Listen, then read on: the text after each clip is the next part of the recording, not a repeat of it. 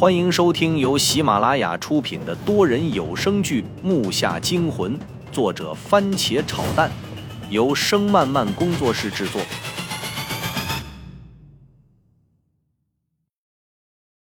第一百三十一集，我这辈子都没法忘记当时的那种苦涩和不解。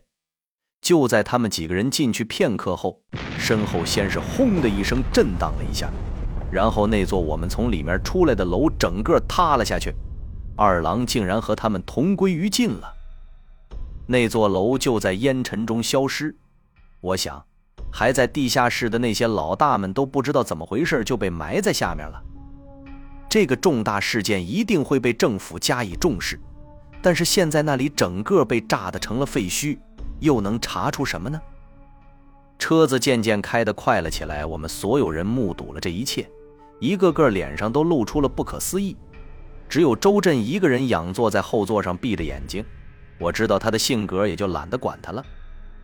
这个车的司机在行驶过程中一句话都没说，在车里，秦霄静和胖子还有大牙全部都睡着了。我还在想着刚才的事情，而且越想越不解：周南仓为什么要救我？二郎他们为什么又要和那些大佬们同归于尽？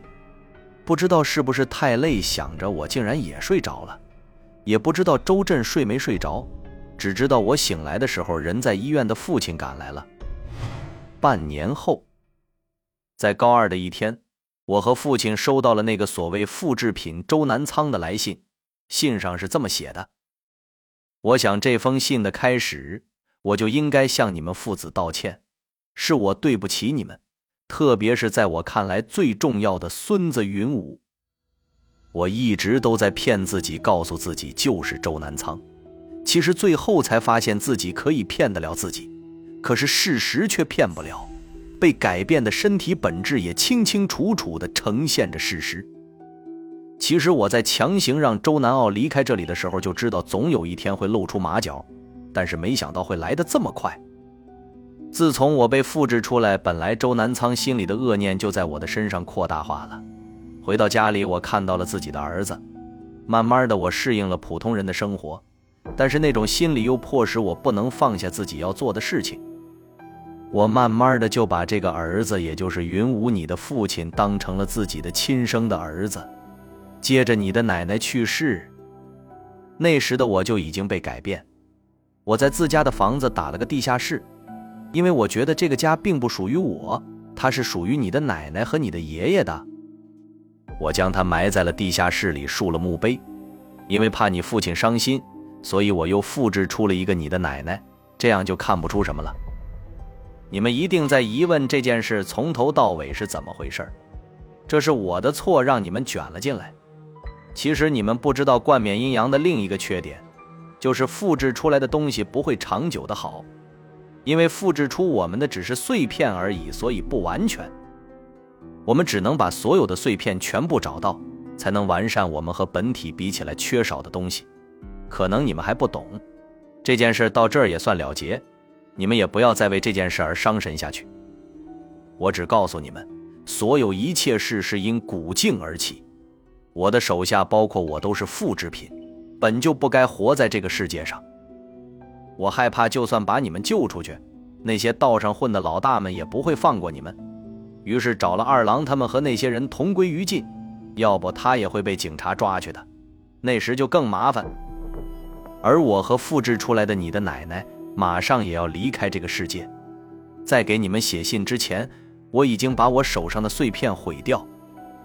不管你们信不信，在这么久以来，我真的把云武你当成了我的亲孙子。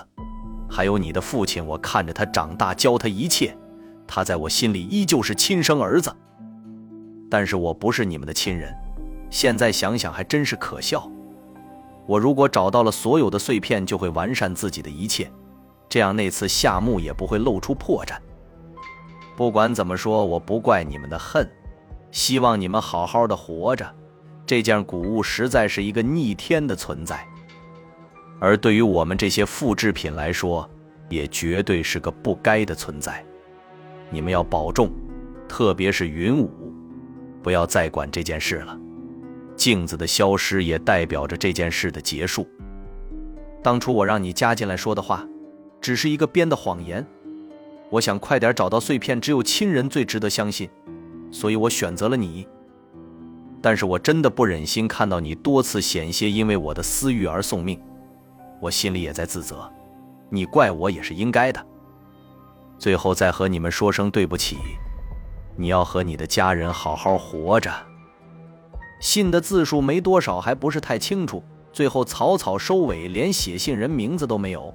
信封上没有寄出的地址，只有寄到的地方。看完这封信，我的心里不知道是什么滋味。看到父亲，眼圈倒是红了。这些复杂的感情，只有他能说得清楚，而我确实是不太懂。我只能说，我对这个爷爷的复制品爱恨参半。爱是这十八年的感情，恨是他让我和父亲和这些兄弟险些丧了性命。两个月后。我一直把那封信夹在我记下的日记里，马上面临了高中的会考，压力一天比一天重。我写下日记上的最后一个字，然后把笔扔到上面，揉了揉太阳穴。时间过得真快，自从经历了那些事儿，我才明白，这个世界上没有一个是完全好的人，更没有完全坏的人。现在想想，当初的想法确实太过偏激了。而且还会时不时的想起那个从我出生到最后一直管他叫着爷爷的复制品，不知道他们现在去到了哪里。我知道我的生活又重新进入了正轨。从那次拍卖会回来，身体恢复后，我就一直在拼命的学习，想借学习忘了一切。所有人也没有再提起过当初发生的事情。周震还是当初那个样子，每天一句话都不说。追他的小姑娘到处都是，但是他却连回话都不回。今天我刚好把当时所有经历全部写在日记上了，这样我就可以大胆的忘记，只留这本日记当做纪念吧。看着身边的一切，我又回到了自己，再也不用经历那些提心吊胆的生活了，再也不用那样浑身是伤的躺进医院。时间在慢慢洗涤我们所有人的记忆。让我们摆脱那一切，那所谓真假分不清的一切，到这里就像那封信上所写的，都结束了，并且潦草的结束了。我也走进了平淡的生活里，勇敢的去面对未来的一切。其实，人们口中的鬼怪不是碰到的，而是人心创造的。木下惊魂多人有声剧。感谢您的收听，更多精彩内容，请听下集。